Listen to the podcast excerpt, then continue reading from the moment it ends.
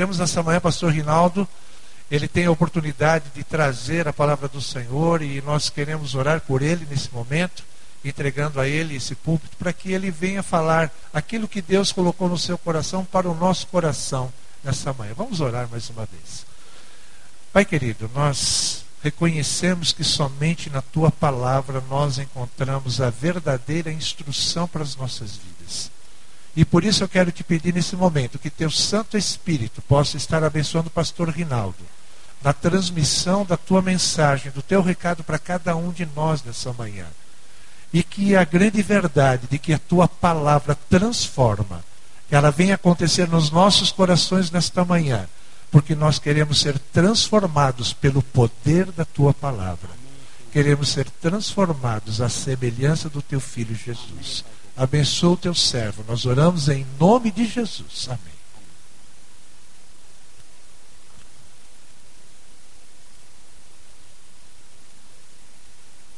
Queridos irmãos e irmãs, muito bom dia.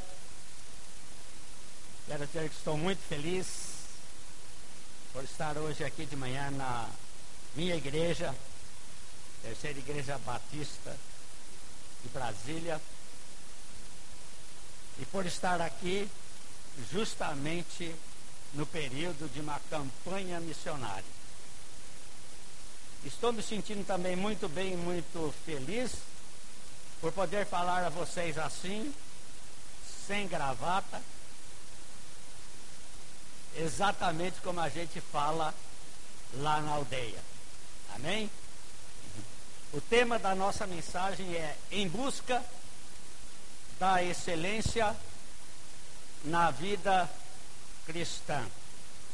E o nosso texto é Filipenses, carta do apóstolo São Paulo aos Filipenses, capítulo 1, versículos 9 e 10. Fiquemos em pé para ler a palavra de Deus.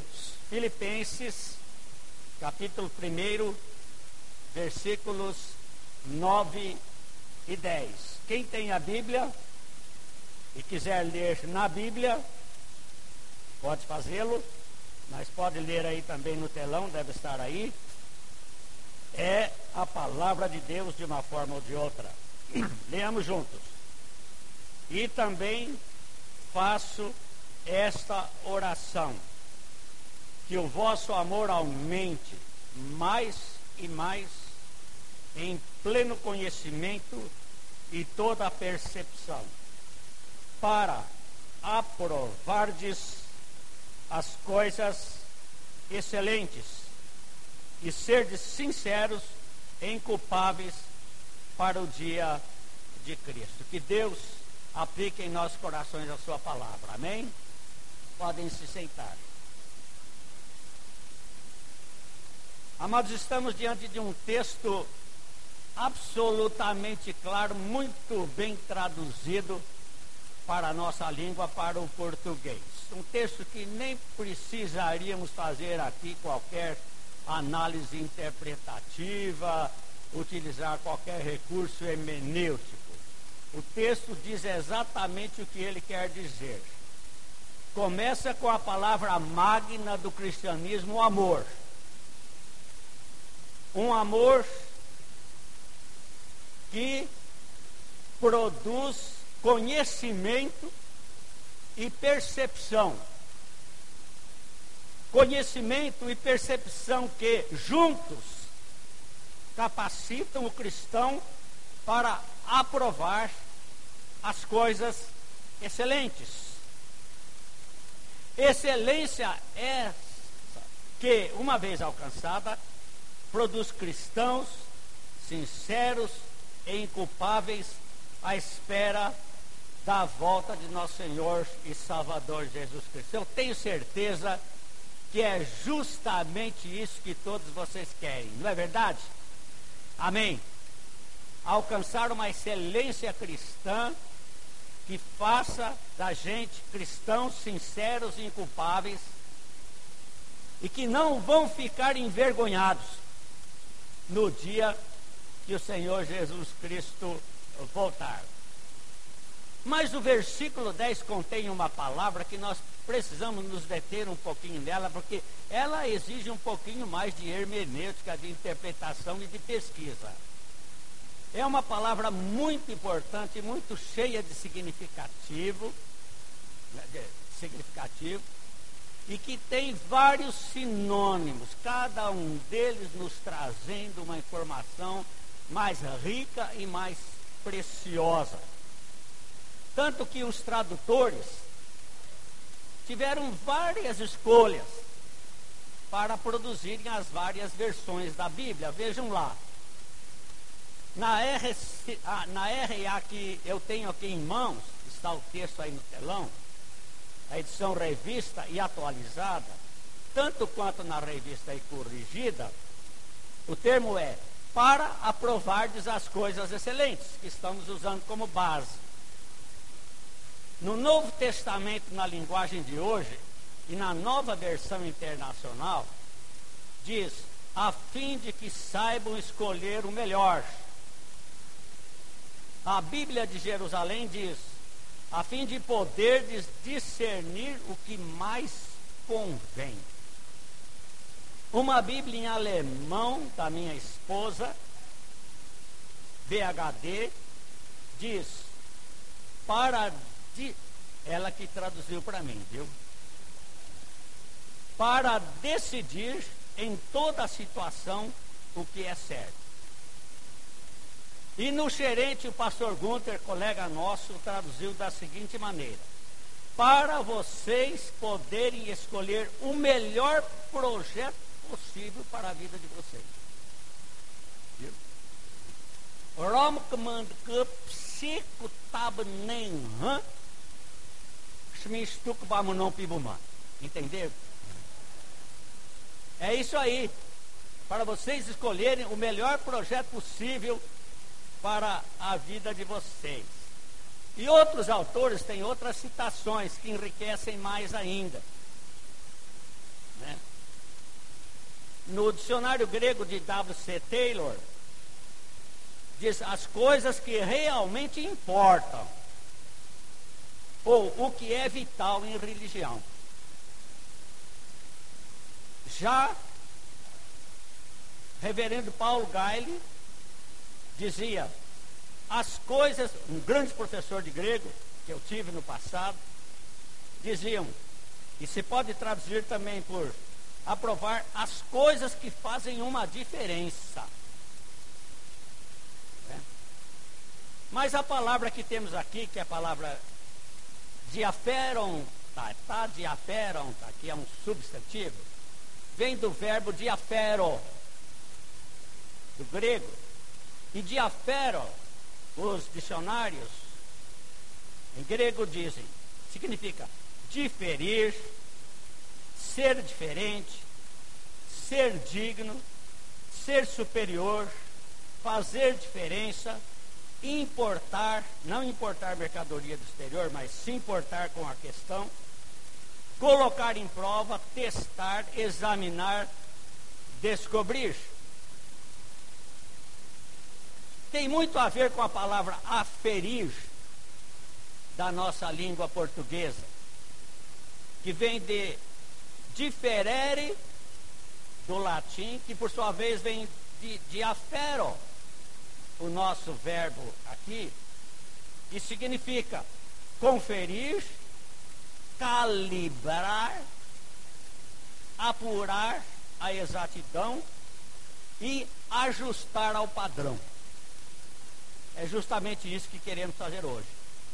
Ajustar o nosso cristianismo ao padrão. Amém?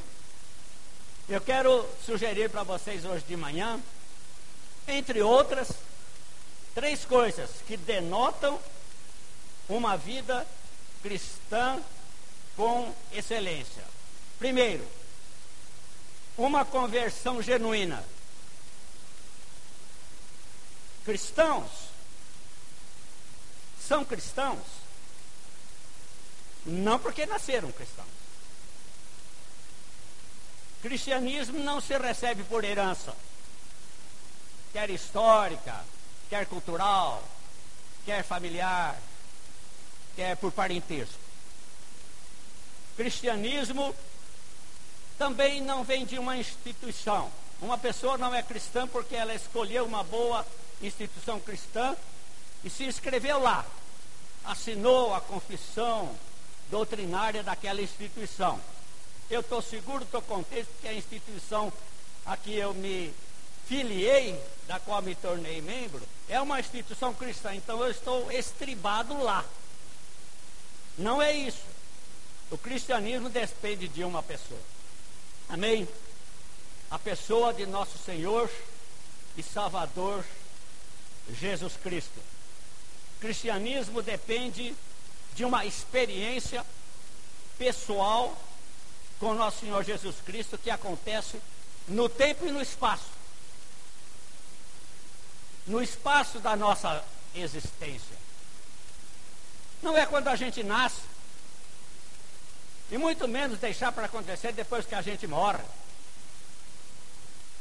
É uma experiência com nosso Senhor e Salvador Jesus Cristo, no tempo e no espaço da nossa existência. Uma experiência assim, como teve Nicodemos, por exemplo. Nicodemos era um homem religioso, podia até se orgulhar da sua religião, possivelmente ele era fariseu, a mais severa das seitas judaicas da época, que seguiam o Velho Testamento e muitas outras tradições a mais que eles acrescentaram. Ele foi à noite ter com Jesus, certamente para dialogar, assim vamos dizer, de mestre para mestre. Foi meio escondido dos outros mestres judaicos, foi à noite, certamente temendo lá qualquer coisa dos colegas, mas foi. Pois é, meus amados irmãos, Jesus não deixou Nicodemos nem sequer começar os seus argumentos. Quando Nicodemos disse a Jesus, eu sei que és mestre vindo de Deus, etc. Jesus interrompeu e foi direto ao ponto como José Neume de Pinto, da Rádio Pan-Americana. Direto ao ponto. E disse a ele, João 3, 3. A isto respondeu Jesus: Em verdade, em verdade te digo que se alguém não nascer de novo, não pode ver o reino de Deus. Se Jesus tivesse dito isso a um marginalizado qualquer, a gente poderia entender assim de uma forma diferente, mas ele disse a um homem religioso. Nicodemos ficou tão surpreso com aquilo, até atrapalhado com aquela palavra de Jesus, ele não esperava uma coisa daquela, que ele não entendeu por mas que conhecia o Velho Testamento, ele não entendeu. Ele fez uma pergunta absolutamente infantil para Jesus. Ele perguntou a Jesus: Ora, como pode um homem nascer sendo velho? Será que ele vai voltar ao ventre materno e nascer outra vez? Aí Jesus disse: Não, meu amigo Nicodemos, ninguém está falando aqui do primeiro nascimento do ser humano, que nasce lá do seu pai e da sua mãe. Estamos falando aqui de outro nascimento. Aí ele respondeu: Em verdade, em verdade, eu te digo, Nicodemos, quem não nascer da água e do espírito não pode entrar no reino de Deus. Aqui ele está falando de um nascimento espiritual. É um segundo nascimento, que agora não é mais humano, que agora é espiritual. É do Espírito de Deus que trabalha no coração. E João já tinha feito referência a esse novo nascimento antes do capítulo 1, os versículos 11 e 13. Vejam o que João disse desculpe. Veio para o que era seu, Jesus, seu povo, e os seus não o receberam, pelo contrário, o crucificaram. Mas a todos quantos o receberam, deu-lhes o poder de serem feitos filhos de Deus, a saber, os que creem no seu nome. Então ele explica agora o novo nascimento. os quais não nasceram do sangue, e nem da vontade da carne, e nem da vontade do homem, mas de Deus. Amém? Esse é o nascimento espiritual. E Nicodemos saiu dali com aquela mensagem de que ele precisava ter um encontro com Jesus e nascer de novo. Amém? Foi por isso que Pedro escreveu também lá mais adiante, na sua primeira epístola, capítulo 1, versículo 23. Ele disse: Pois fostes regenerados, quer dizer, nascidos de novo, não de semente corruptível, e nem, ah, não de semente corruptível, mas da incorruptível, mediante a palavra de Deus, a qual vive e é permanente.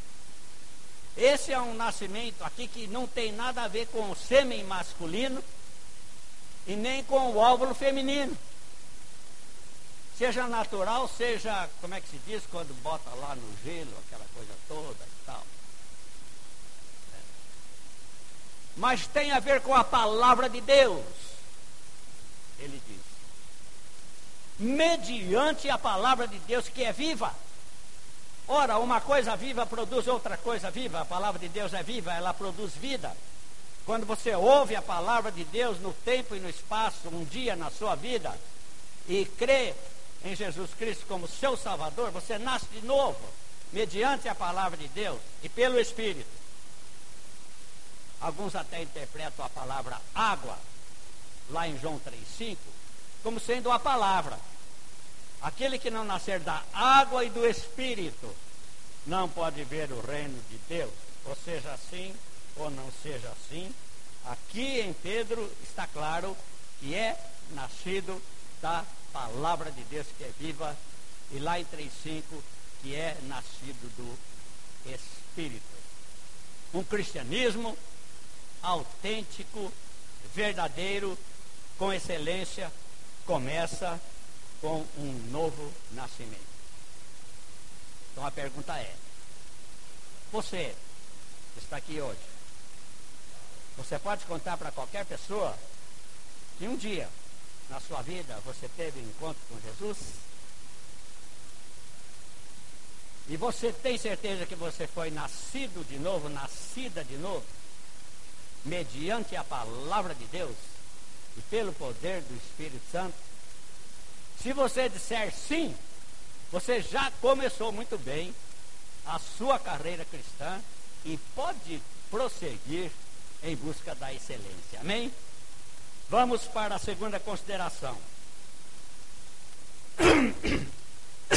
A excelência na vida cristã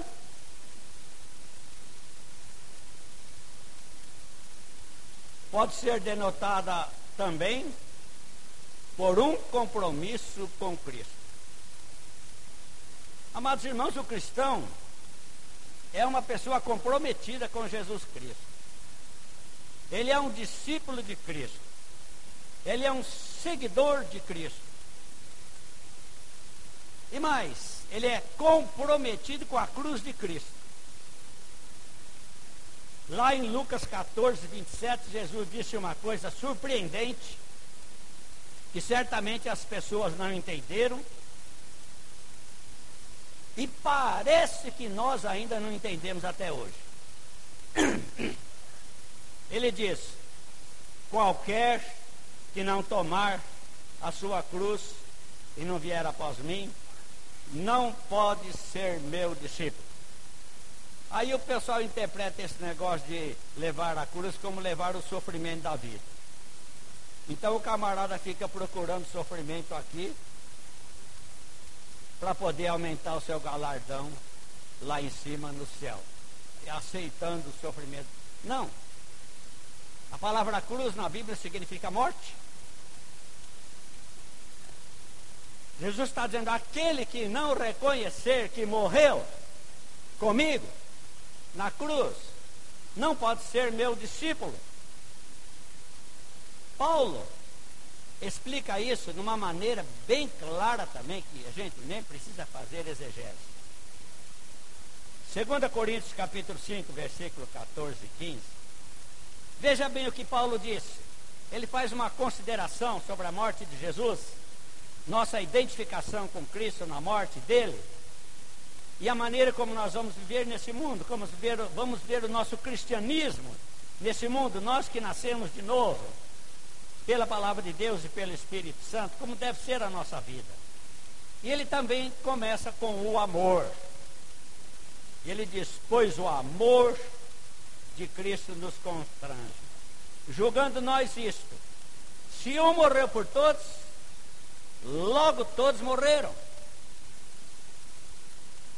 E ele morreu por todos, para que os que vivem não vivam mais para si mesmos, mas para aquele que por eles morreu e ressuscitou. Vamos ler mais uma vez? Está ali, não está? Então leiam todos comigo aí, juntos. Pois o amor de Cristo nos constrange, julgando nós isto um morreu por todos, logo todos morreram.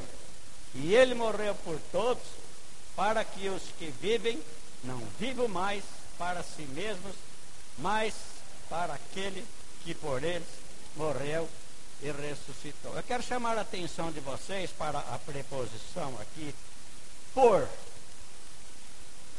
Jesus não morreu somente para nós. Jesus morreu por nós. Isso indica uma substituição. Ele morreu no, ele não morreu somente para nos favorecer. Ele morreu no nosso lugar. A morte que nós devíamos morrer, ele é que morreu em nosso lugar. Por isso nós temos que considerar que quando ele morreu, por nós, nós estávamos morrendo lá com ele. Ele simplesmente nos substituiu.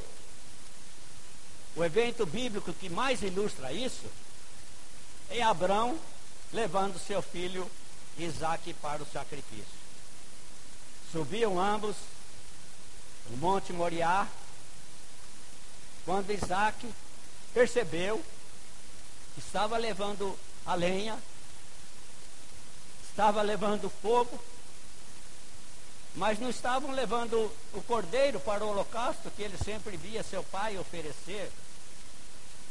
E foi por isso que o poeta cantou: O fogo e a lenha estou vemos, estou vendo que trouxemos, mas o cordeiro do holocausto onde está? E a resposta de Abraão na Bíblia temos meu filho Deus para si cordeiro proverá. Quando chegaram lá no altar, Abraão deitou Isaac sobre o altar, pegou o cutelo, quando ele foi para imolar o seu filho, uma, uma voz bradou do céu e disse: Não, Abraão, não faça isso. Então ele olhou para o lado, ele viu entre as ramas, entre os arbustos, um cordeiro. Estava lá, parado, quietinho, mudo. Ele foi e pegou aquele cordeiro e colocou no altar, no lugar do seu filho. Deus tinha dito para ele imolar. E aquele cordeiro era um cordeiro vicário, era um cordeiro substitutivo que morreu no lugar de Isaac. Por isso, quando João Batista viu Jesus passando, ele disse: Fale comigo, eis aí o cordeiro de Deus que tira o pecado do mundo. É isso que Paulo está falando. Ele morreu por nós, por isso todos nós morremos. E agora, o que, que devemos fazer? Então a vida que vivemos agora, nós vivemos por Ele que morreu e ressuscitou em nosso lugar. Não vivemos mais a vida para nós. O cristão é um que não vive a vida para si. Adeus seus projetos, adeus seus planos, as coisas que ele quer. Não que Deus vai roubar os seus desejos, né? mas você vai viver a vida de Cristo. Como Paulo diz lá em Gálatas 2,20, dizendo a mesma coisa. Ele diz, pois o amor, oh, desculpe, Gálatas 2,20, logo já não sou eu quem vive. Você pode dizer isso? Fala isso hoje de manhã aqui na igreja. Você que está sentado aí, ouvindo a palavra de Deus, veio aqui para cantar, adorar a Deus e se alegrar com os irmãos. Você pode dizer, hoje de manhã, não sou mais eu quem vive, mas Cristo vive em mim. E a vida que vivo agora, na carne, vivo na fé do Filho de Deus, o qual me amou e se entregou a si mesmo por mim. Capítulo 6 de Romanos, Paulo ensina mesmas, a mesma coisa, e lá ele tem três palavras-chave. Pregador que gosta de pregar a mensagem com três pontos, tem aí um esboço de graça. Viu?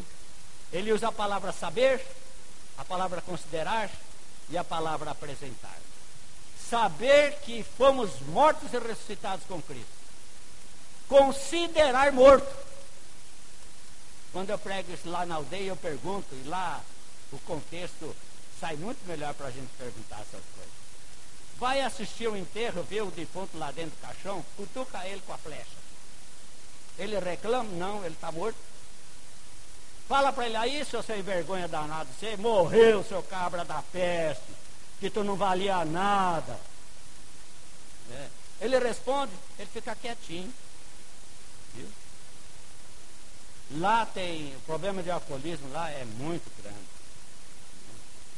Então eu falo assim, aí chega lá com um copo de cachaça, fala para ele, beba rapaz, pode beber que eu pago. Hoje quem paga sou eu.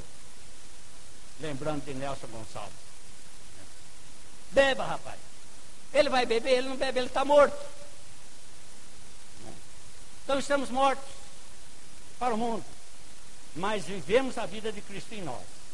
Se quisermos chegar cada vez mais na busca da excelência de nossa vida cristã, começando lá com o novo nascimento e vamos aqui então com o compromisso de Cristo. Em último lugar, para não ser muito delongado, terceiro fator que denota o nosso cristianismo verdadeiro, autêntico, excelente, é uma visão missionária. Agora talvez vocês vão ficar surpresos aqui que eu esteja colocando visão missionária como uma característica do cristão de modo geral, porque visão missionária, no nosso entendimento aqui, é lá para missões mundiais no Rio de Janeiro, é lá para missões nacionais, para missões aqui do Distrito Federal, para o conselho missionário aqui, o pastor Inaldo lá no Ferente, outros missionários que a igreja adota. Não tem nada a ver com o resto da membresia. Mas eu quero mostrar para vocês que visão missionária identifica a sua fé e a qualidade do seu cristianismo. Uma visão missionária começa primeiramente com a compaixão pelas almas perdidas. Eu quero levar vocês ao texto de Mateus capítulo 9, 35 a 38, onde nós temos o exemplo magno de compaixão pelos perdidos que vem do nosso Senhor e Salvador Jesus Cristo. Vejam lá, abrindo em Mateus 9, 35 e 38, no versículo 36, Jesus estava andando por todas as vilas e cidades, pregando o evangelho do reino, curando as pessoas, ensinando nas sinagogas. De repente ele viu uma grande multidão. E todo mundo viu aquela multidão. Só que ele viu uma coisa diferente lá, naquela multidão. Lá tinha muita gente religiosa, tinha os cobradores de impostos, tinha os pescadores, fazedores de tendas. Ele viu todo mundo lá, cada um com a sua produção, com a sua ocupação. Mas ele viu alguma coisa acima daquilo, ele viu a condição espiritual daquelas pessoas, ele olhou aquelas pessoas do ponto de vista do reino de Deus. Então ele diz o nosso texto: Vendo ele as multidões, compadeceu-se delas, porque estavam aflitas e exaustas como ovelhas que não têm pastor. A pergunta é: como é que você vê as multidões? Quando você toma um ônibus, Como é que você vê os outros passageiros? Só como passageiro do ônibus? Quando você dá carona para alguém no carro, como é que você vê aquela pessoa? Só como um carona? Quando você entra no seu trabalho, como é que você vê os seus colegas de trabalho? Só como colegas de trabalho? Lá na escola, só como alunos, colegas? Lá na sua casa, você vê o seu pai só como seu pai, sua mãe só como sua mãe, seus filhos só como seus filhos, seus netos só como seus netos? Como é que você vê essas pessoas? Você está olhando essas pessoas do ponto de vista do reino de Deus. Vai ali na rodoviária, vocês ouviram domingo aqui, o que está acontecendo na rodoviária, domingo passado. Você vai lá, você vai ver aquelas pessoas só como usuários de drogas, só isso? Paixão, compaixão por aqueles que não conhecem o Evangelho que você conhece, tiveram a experiência que você teve com nosso Senhor e Salvador Jesus Cristo. Vendo ele, as multidões compadeceu-se delas. Eu quero destacar aqui que Jesus Cristo compadeceu das ovelhas que estavam perto e também das ovelhas que estavam longe.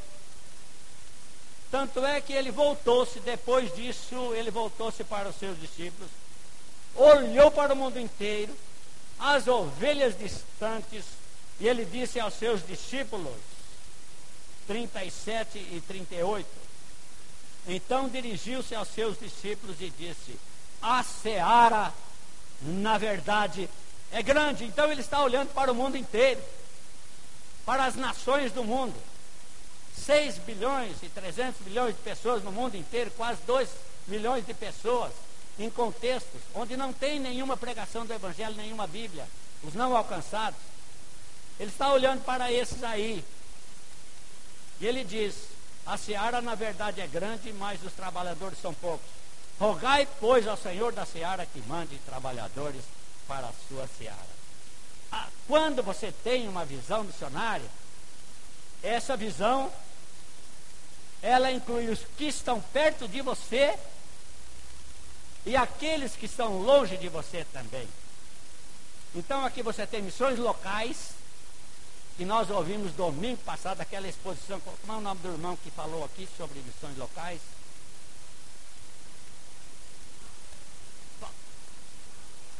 É ele, Valteir. A ah, ele que é o Valteir, aquele irmão que falou domingo passado, Valteir com Taifer. Ah, cadê ele? Está aí? Cadê o Valteir com Taifer? Ah, está viajando? Está fazendo missões por aí. Louvado seja Deus. Né? Então, aquela compaixão por missões locais, as pessoas que estão aqui ao seu derredor. E Jesus chama a atenção aqui para missões distantes. O Brasil todo, o mundo todo, a janela 1040, como nós ouvimos também daquela missionária. Eu sou ruim para guardar o nome, o nome da missionária outra vez.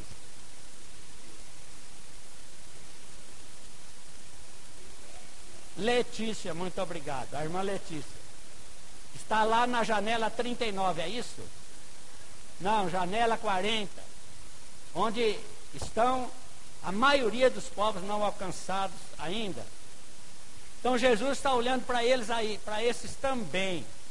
Por isso que lá em João 10, 16, quando ele falou da ovelha, do pastor e suas ovelhas, ele arrematou, como se diz lá no Tocantins, a sua, seu discurso com essas palavras. Ainda tenho outras ovelhas lá na selva do Amazonas, lá na janela 1040, que não são desse aprisco. A mim convém conduzi-las e elas ouvirão a minha voz, então haverá um rebanho e um pastor. Amém, queridos irmãos?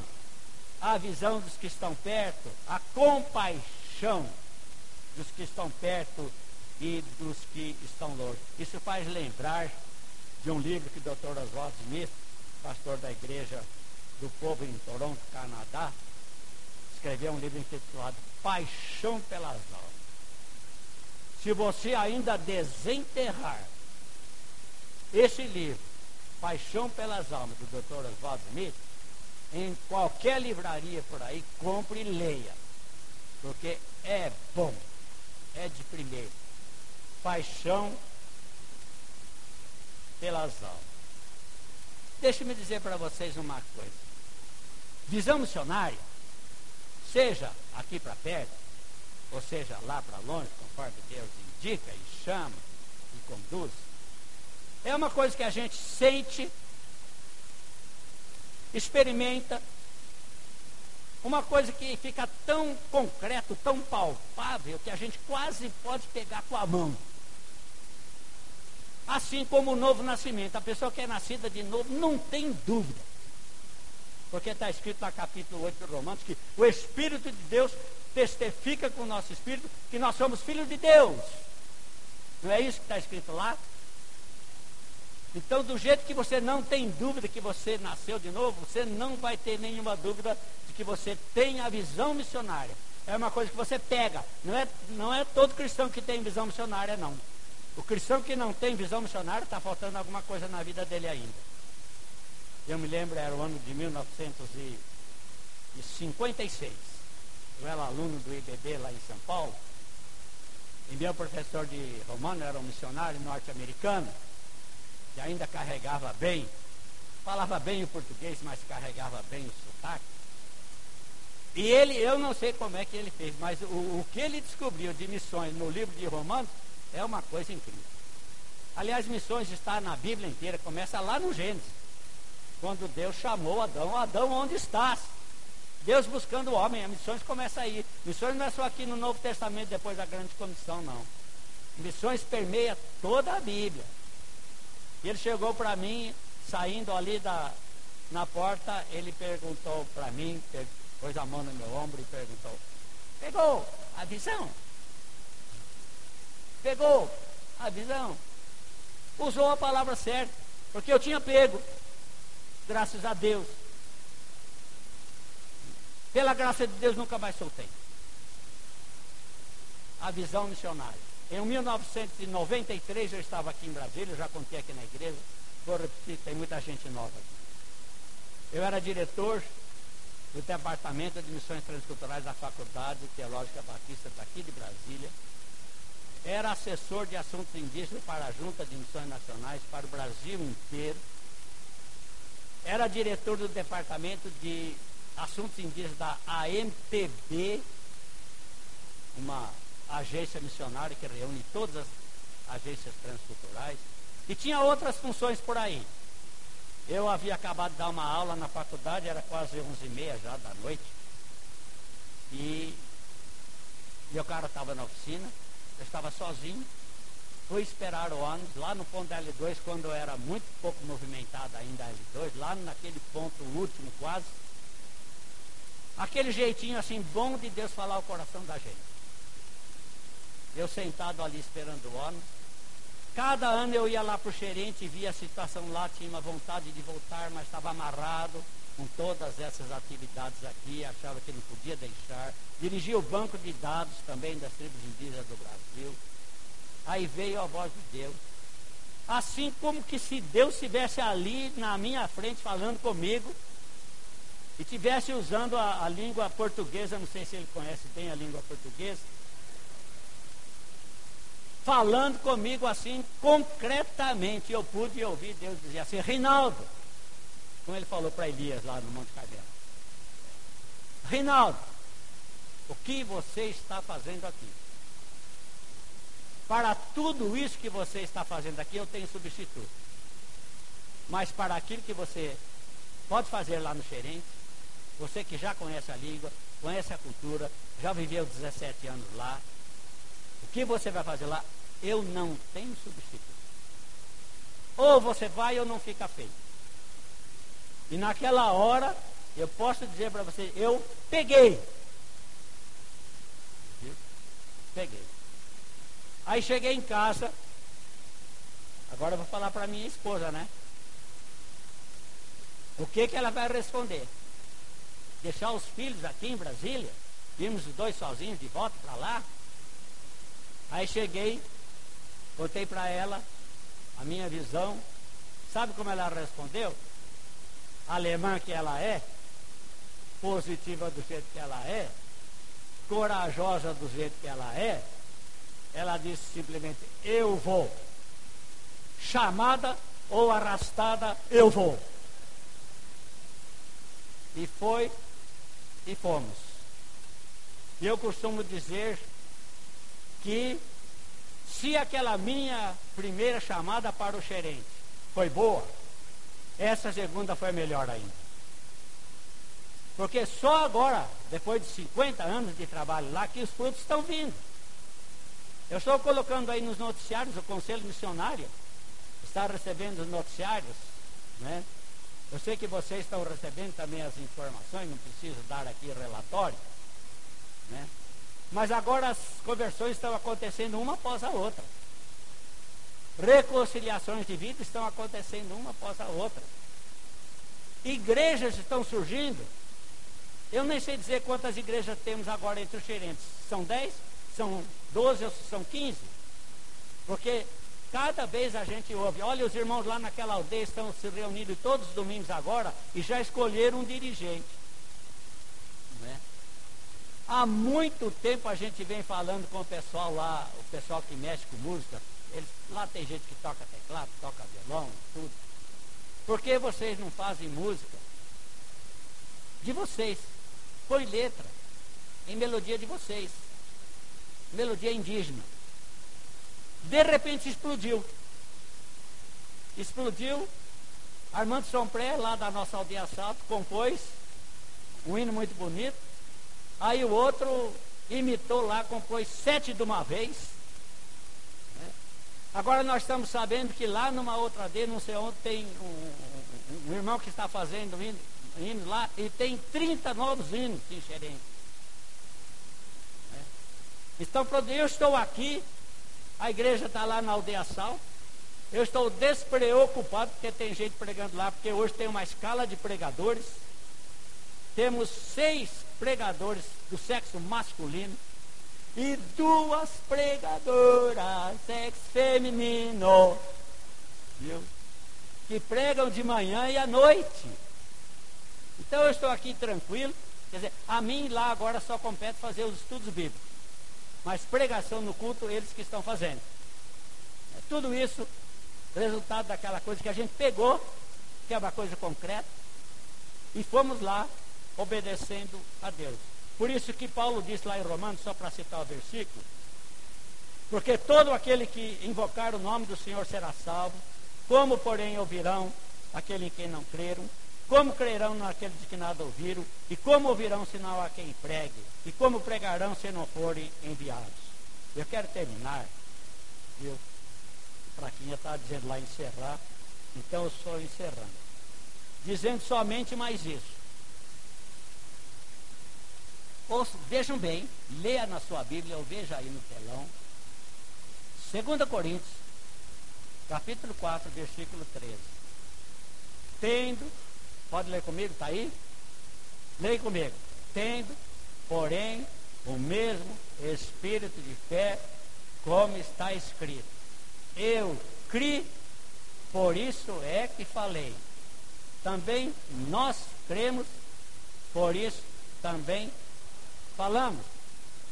Criei, por isso falei. Falar de Cristo, ter compaixão pra, pelas almas, desejar compartilhar a fé é um produto da fé. Amém?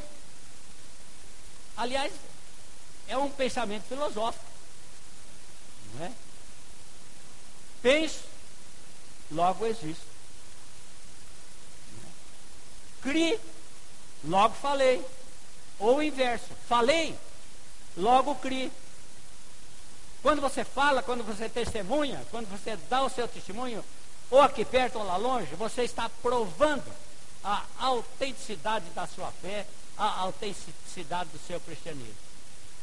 Se você não tem nenhum desejo de compartilhar a fé com ninguém, simplesmente passa pelas pessoas assim, como passaram lá os sacerdotes e outros mais ao lado lá do, do homem que tinha caído lá na estrada, na parábola do bom samaritano, se você está passando de largo, a sua fé está em xeque.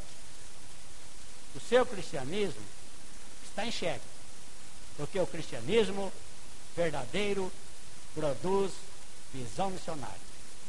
De modo que, meus amados irmãos, vamos buscar cada vez mais a excelência da vida cristã, mostrando a autenticidade, autenticidade do nosso cristianismo, o nosso compromisso com Cristo e a nossa participação ativa em todo projeto missionário. Não perca a visão pelas almas perdidas e aguarde a volta do Senhor Jesus de cabeça